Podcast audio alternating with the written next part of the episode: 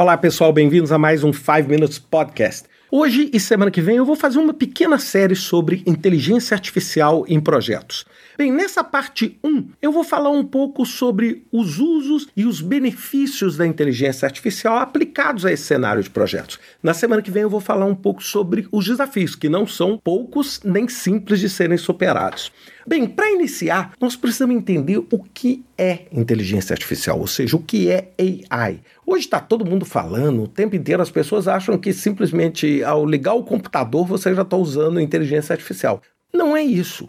A inteligência artificial é um ramo da ciência da computação que busca criar máquinas e criar toda a plataforma que envolve software, que envolve hardware, que seja capaz de fazer tarefas que são tipicamente relacionadas à atividade humana, ou seja, tarefas que só são possíveis e viáveis se realizadas por humanos. E é por isso que a gente fala que é uma inteligência artificial. É um pouco diferente da inteligência natural que o humano tem, que foi construída ao longo de milhares e milhares de anos de evolução. Basicamente, a inteligência artificial ela permite com que, por exemplo, aplicativos como carros que dirigem sozinhos, mecanismos como Siri, Alexa, esses assistentes virtuais, os chatbots que você, por exemplo, pode num site estar conversando e achando que do outro lado você está conversando com uma pessoa, quando na verdade você está o quê? Conversando com uma máquina. Centrais de call center, etc. Ou seja, isso tudo é o uso dessa inteligência artificial tentando o quê? Tentando substituir de alguma forma e apoiar de alguma forma a atividade humana. Uma das coisas que as pessoas mais confundem é achar que inteligência artificial e aprendizado via máquina ou machine learning é a mesma coisa, é que neural networks é a mesma coisa. Então, olha só, inteligência artificial é esse ramo completo. Bem, um dos possíveis algoritmos para reproduzir esse comportamento humano é chamado o aprendizado por máquina.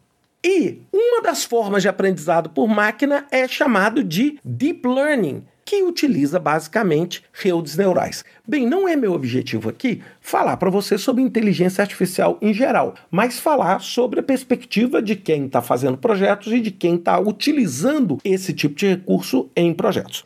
Bem, a primeira coisa que a gente tem que entender, o grande benefício que mecanismos de inteligência artificial têm no nosso ambiente, no nosso trabalho em projetos, é a capacidade que eles têm de monitorar e identificar padrões. Enquanto a nossa cabeça ela consegue simular padrões e, e, entender padrões através do nosso aprendizado, ou seja, a gente vê uma imagem, a gente consegue inferir sobre essa imagem, o computador faz o mesmo. Então, o computador permite com que nós poupemos muito tempo, por exemplo, em tarefas administrativas. Hoje, uma das coisas que mais se fala na atividade em gerenciamento de projetos é que você perde muito tempo gerenciando o projeto e gasta muito pouco tempo fazendo o projeto por si. Então, por exemplo, atualizações de cronograma, envio de lembretes Chatbots. Chatbots são aqueles é, onde você, por exemplo, pode mandar um SMS fazendo uma pergunta e você recebe uma resposta automática, mas não é uma resposta genérica, como uma resposta que responde o seu problema. Onde você, por exemplo, pode atualizar um cronograma mandando um SMS falando assim: já fiz 30% dessa atividade. Automaticamente isso vai ser atualizado num sistema que tem uma interface com centenas de pessoas todas essas atividades que de cunho administrativo, etc., são extremamente beneficiadas. É como se você tivesse um assistente digital inteligente. Né? Eu tive a oportunidade de estar envolvido num projeto super legal disso, no qual eu fui um dos criadores, que é o chamado Piemoto, onde nós tínhamos o que? Um chatbot, onde você planejava e estruturava o seu projeto como se você estivesse contando o seu projeto para alguém. E esse projeto ia sendo construído a partir da sua conversa. Então, com isso, eu não precisava, por exemplo, treinar a pessoa no uso de um software específico, etc. Outra aplicação fantástica é orçamentação, é agendamento e o forecast, a previsibilidade disso. Eu posso, por exemplo, utilizar informações passadas de tal forma a permitir com que o computador aprenda que tipo de habilidade, que tipo de recurso, que tipo de tarefa, que tipo de comportamento de risco, que tipo de localização, que tipo de projeto tem mais ou menos tendência a estourar um orçamento. E baseado nesse cenário complexo, eu consigo ter uma inferência antes de eu estourar o orçamento que existe a possibilidade de que aquele orçamento estoure. A mesmíssima coisa vale para cronograma, onde eu, por exemplo, posso ter o sistema me sugerindo o seguinte: eu, se fosse você, ao invés de usar um recurso X, eu utilizaria um recurso Y. Porque se você utilizar o recurso Y, a sua chance de cumprir o prazo aumenta 10 vezes se comparado com a utilização do recurso X, por exemplo. Isso vai permitir um outro uso extremamente poderoso, que é chamado de team fitting. Como é que você monta uma equipe? Que tipo de habilidades se complementam? Ou seja, que tipo de mistura? Imagine assim uma analogia. Imagine um cozinheiro. Tá, um cozinheiro fazendo um prato.